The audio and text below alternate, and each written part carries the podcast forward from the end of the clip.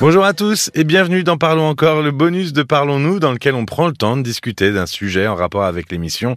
Je suis Paul Delair et avec moi dans le petit studio du deuxième étage d'RTL, Caroline Dublanche. Bonsoir Caroline.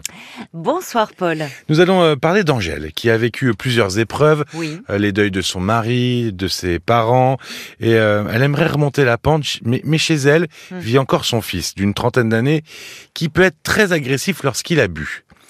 Alors, lorsque son enfant souffre et qu'il est mineur, Oui. euh, on peut l'emmener voir des professionnels pour être aidé, quoique c'est pas forcément toujours facile avec des adolescents.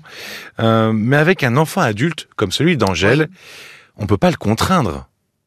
Non. C'est- C'est très difficile. Non, bien sûr que non, et d'autant plus qu'on sait que il faut, il faut une- il faut que le, le patient soit coopérant pour qu'une prise en charge marche, hormis en cas d'urgence. Et nous y reviendrons.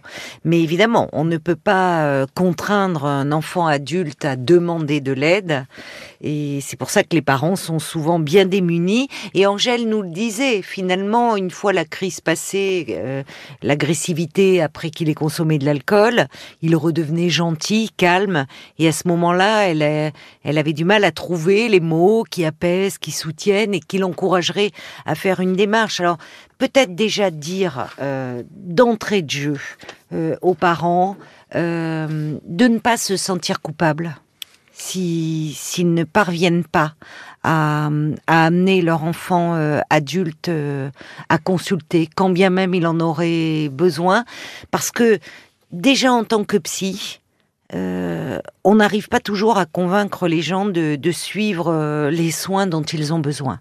Donc voilà, c'est Oui. euh, ils Et font puis, ce qu'ils peuvent. Ils ont, euh, Hein. voilà, même si ça reste leur enfant, ils ont leur propre libre arbitre. Voilà, il revient exactement. Tu as raison. euh, Lorsqu'on est face à un, enfant adulte, euh, c'est sa décision lui appartient. C'est une autre et lui personne. revient. Ça Oui, reste une fait. autre personne. Oui, oui, non, mais en fait, euh, il n'y a que la personne elle-même qui peut euh, se se soigner.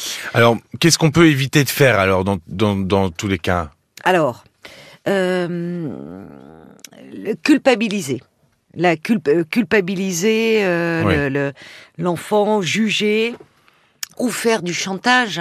hein, parce que parfois, quand on est à bout, à bout de, à bout de nerfs, à bout d'arguments, on peut poser des ultimatums, faire du chantage. C'est jamais bon parce que euh, ça va braquer euh, et, et ça peut créer une rupture de lien. Chercher à faire avouer aussi, parce que là, dans le cas du fils d'Angèle, euh, qui, bon, avait eu un retrait de, de permis. À cause de l'alcool, voilà, oui. Il s'est fait retirer son permis parce qu'il a conduit euh, alcoolisé. Il ne consommait pas tous les jours, mais quand il sortait, il s'alcoolisait euh, très, Ce très qui, lui a fait fortement. sorti- per- ce qui lui a fait perdre son travail aussi. Hein. Mais C'est pour ça qu'il est en grande souffrance. Et malgré cela, il continue. Donc on voit qu'il y a quelque chose euh, de, de- de très problématique qu'il ne contrôle plus. Mais euh, chercher à faire avouer euh, la personne, euh, ça ne marche pas. Parce que rien ne pourra le forcer à reconnaître son problème. Et puis il y a, euh, il y a le déni aussi. C'est ce que hein, j'allais en dire. a Il y a le déni, on Ah en a oui. parlé il y a quelques jours. euh, Vous Oui, pouvez aller voir hein, sur euh, l'appli RTL, vous pourrez retrouver le Parlons encore sur le déni. Et dans les addictions, on sait que le, le déni est, est très puissant. Donc, euh, surtout ne, ne, ne, ne pas juger, ne pas culpabiliser, ne pas ne pas s'énerver. C'est pas simple. hein. Et ça, c'est pas simple tous les jours. Si, si, ne, si l'enfant ne bouge pas, s'il ne change pas, se dire que ce n'est pas contre soi.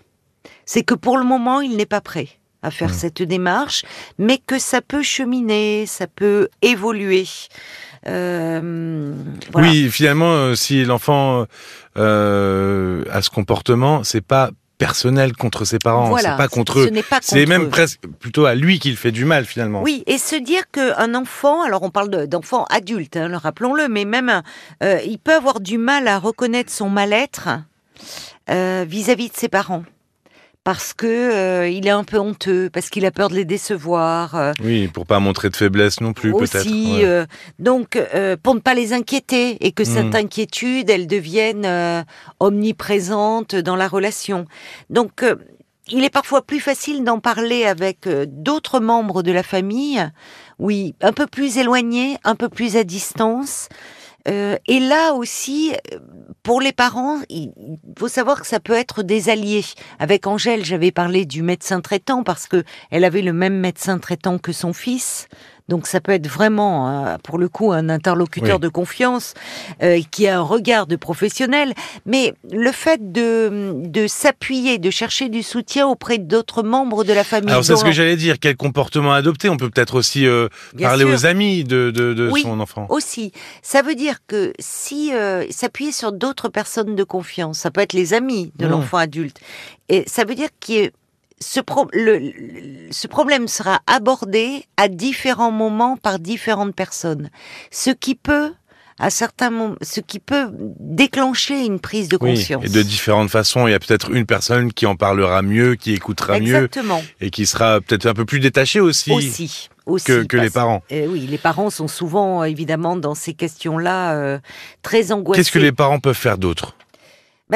Ils peuvent, euh, je, crois que dans ces cas-là, avec un enfant, euh, il faut euh, essayer d'aborder le, le, problème, enfin les choses, plus exactement avec franchise.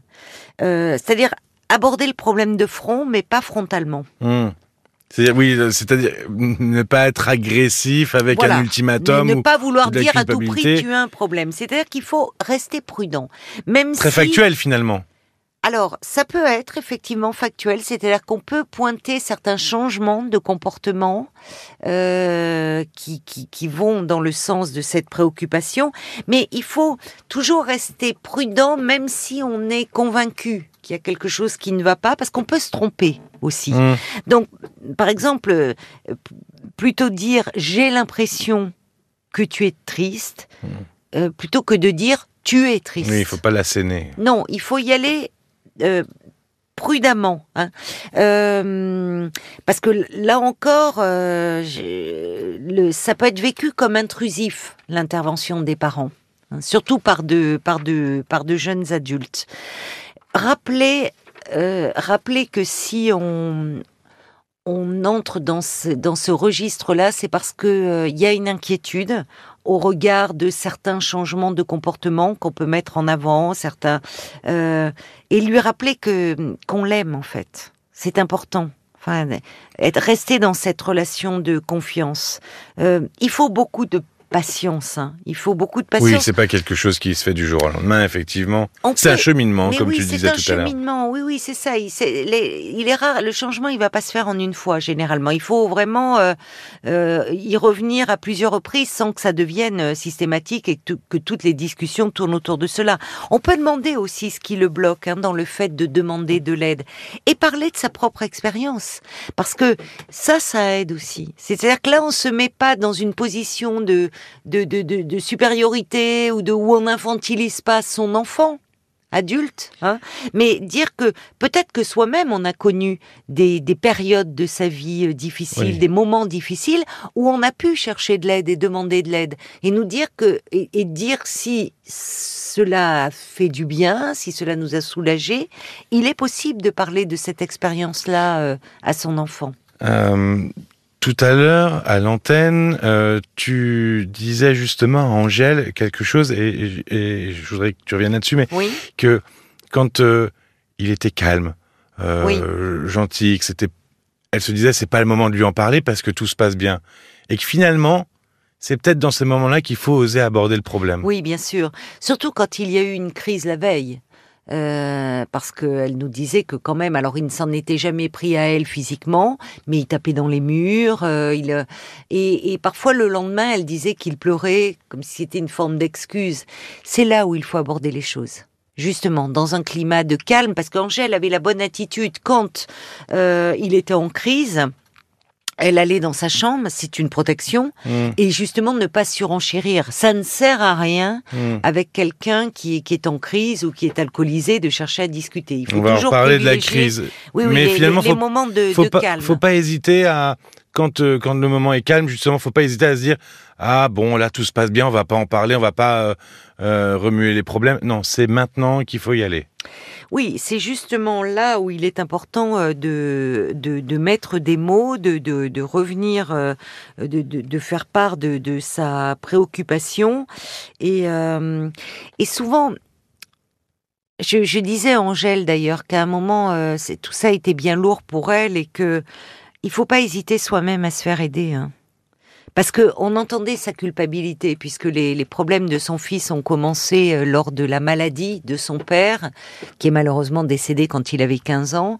Et à ce moment-là, elle avait tellement peur euh, euh, que mm, qu'on lui enlève, que ça se passe mal, que peut-être elle a cherché à minimiser. Elle a fait ce qu'elle a pu à ce moment-là. Donc, euh, je, je disais aussi ce que les parents peuvent faire quand face à un enfant qui qui refuse de consulter un médecin ou un psychiatre, eux peuvent aller voir un psychiatre. Ça peut se faire, ça. Demander euh, un, enfin, une consultation avec un psychiatre euh, qui va pouvoir les aider au fond à voir les solutions qui s'offrent à eux.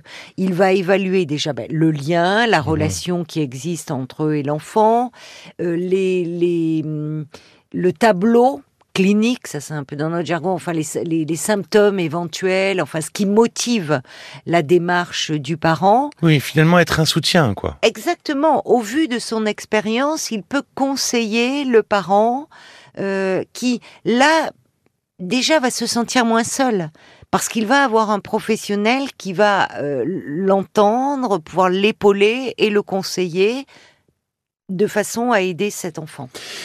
Euh, tout à l'heure, au début, on parlait de, de, de, de, la possibilité d'utiliser une façon plus contraignante. Euh, par un moment de crise, par exemple. comment on, on réagit dans l'urgence? Alors, en cas d'urgence, alors j'entends par urgence des idées suicidaires.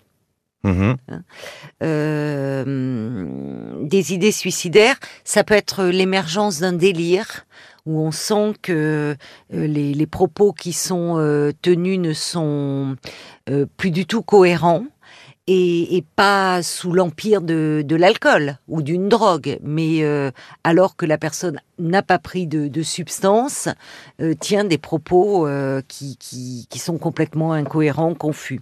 S'il y a un trouble du comportement qui peut mettre en danger la personne ou autrui, là, ça justifie une prise en charge en urgence et voir sans le consentement de la personne. Ce qui est toujours euh, très dur pour des parents. Euh, oui, bah parce oui, que les, comme, euh, parents, oui. Quand on parle de porter plainte, c'est pareil, c'est très difficile. C'est ça, c'est-à-dire que et l'expérience hein, montre que les familles hésitent longtemps, souvent très longtemps, j'irai trop longtemps, avant de prendre les décisions qui s'imposent, au risque que la situation se dégrade et qu'on arrive vraiment dans une situation extrême. Alors souvent l'argument invoqué c'est euh, il ne veut pas. Il n'est pas d'accord pour voir, mais pour se faire hospitaliser, même quand on est dans une phase aiguë. Ben oui, il n'est pas d'accord parce qu'il n'est plus lucide, mmh. en fait. Euh, donc, euh, il ne peut plus avoir un jugement éclairé. Son jugement peut même être altéré. Ce qu'on entend aussi souvent, c'est il va m'en vouloir. Alors là, la vraie question à se poser, c'est est-ce que, est-ce que je préfère qu'il euh, préfère courir le risque qu'il lui arrive quelque chose de grave mmh. Ou qu'il m'en veuille. Et l'expérience montre en plus que lors d'hospitalisation sous contrainte, euh, dans un premier temps, bien sûr que la personne va en vouloir à, euh, aux parents ou aux proches qui a demandé cette hospitalisation. Mais lorsqu'on passe la phase aiguë et qu'on est dans une phase de rétablissement, avec des soins, avec de l'accompagnement, avec des soins, voilà, qu'on n'est plus dans cette phase critique, dans cette phase aiguë, souvent les personnes sont reconnaissantes parce que là, elles retrouvent une certaine lucidité et prennent conscience qu'elles perdent des pieds. Parce qu'elles perdent des pieds et, qu'au-delà de perdre pied, elles souffrent. Il ne faut pas oublier que euh, qu'elles souffrent. C'est-à-dire, quelqu'un qui a des idées suicidaires, ça veut dire que sa souffrance est telle que la seule solution à ce moment-là qui lui apparaît, c'est euh, d'attenter à sa vie. Quelqu'un qui est en proie au délire, le délire, euh, Lacan disait que c'était une tentative de se soigner, bien sûr inconsciente, une tentative de guérison. C'est-à-dire qu'à travers ce délire, il y a une souffrance qui s'exprime. Il y a quelque chose comme de donner du sens à, à ce qui n'en a plus. Donc, il est dans une souffrance extrême dans ces moments-là. Donc, euh, est-ce qu'on hésiterait si, si son enfant était en train de faire, euh, je ne sais pas, un AVC, un, un problème cardiaque, est-ce qu'on hésiterait à appeler le SAMU? Non, non, mais la réponse est évidemment non. Donc, non, mais je, je, pose volontairement cette question parce que quand on est sur un plan somatique, on n'hésite pas à appeler des secours. Oui. Sur un plan psychique, les familles s'habituent, entre guillemets, non sans mal et non sans souffrance pour elles-mêmes, à, à, à, quelque chose qui, qui est très, très problématique. Et oui, parfois, à courber les chines, finalement, hein, oui, c'est un peu et ça. Puis, au fond, parfois, on voit des familles qui tiennent lieu d'hospitalisation, où la personne ne, ne, ne, peut plus avoir... Euh, il y a différents cas de, de, de, de pathologie. Hein.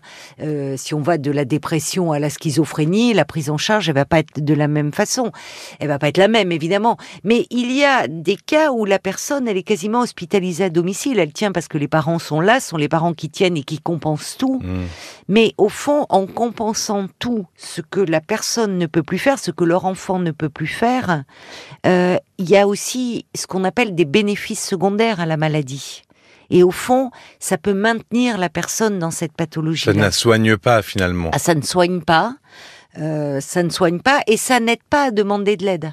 C'est parfois quand on se retrouve dans une impossibilité de faire face. Et on reste en euh, vase clos finalement. Voilà, que, que l'on peut euh, demander de l'aide. Donc dans ces cas-là, euh, oui, c'est toujours très difficile pour les parents, mais il faut aussi qu'ils se disent que dans des cas d'urgence que je viens de décrire, euh, hospitaliser, c'est sauver la vie hein, de leur enfant. Merci beaucoup Caroline. Avant de terminer, je voulais vous donner aussi le numéro de l'écoute famille de l'UNAFAM. Ah oui, oui, oui. Euh, si on parlait tout à l'heure d'une du, consultation chez un psychiatre pour soutien. Ou vers des associations. Il y a Mais- France Dépression. Enfin, il y a des lignes d'écoute. Oui, Oui, il y a plein d'associations et Bien donc l'UNAFAM, elle, elle peut vous écouter. euh, le numéro de téléphone c'est 01 42 63 03 03 01 42 63 03 03. Je vous mettrai le numéro dans la description. Euh, vous pouvez euh, écouter aussi et toujours sur l'appli RTL ce soir le compagnon de Michel qui euh, n'a plus de libido depuis qu'il a vécu un accident de la route et puis euh, Valérie aussi victime du comportement de son conjoint. Euh, Valérie, Valérie, elle est harcelée par l'ex de son conjoint Mm. qui vient de la quitter pour retourner avec cet ex. C'était c'était vraiment un monde qui s'écroulait pour Valérie. Oui, elle était très malheureuse. Parlons-nous rtl.fr si vous souhaitez vous aussi parler à l'antenne ou proposer des sujets pour le podcast Parlons encore. Merci de votre écoute et à très vite. À très vite. Parlons encore. Le podcast.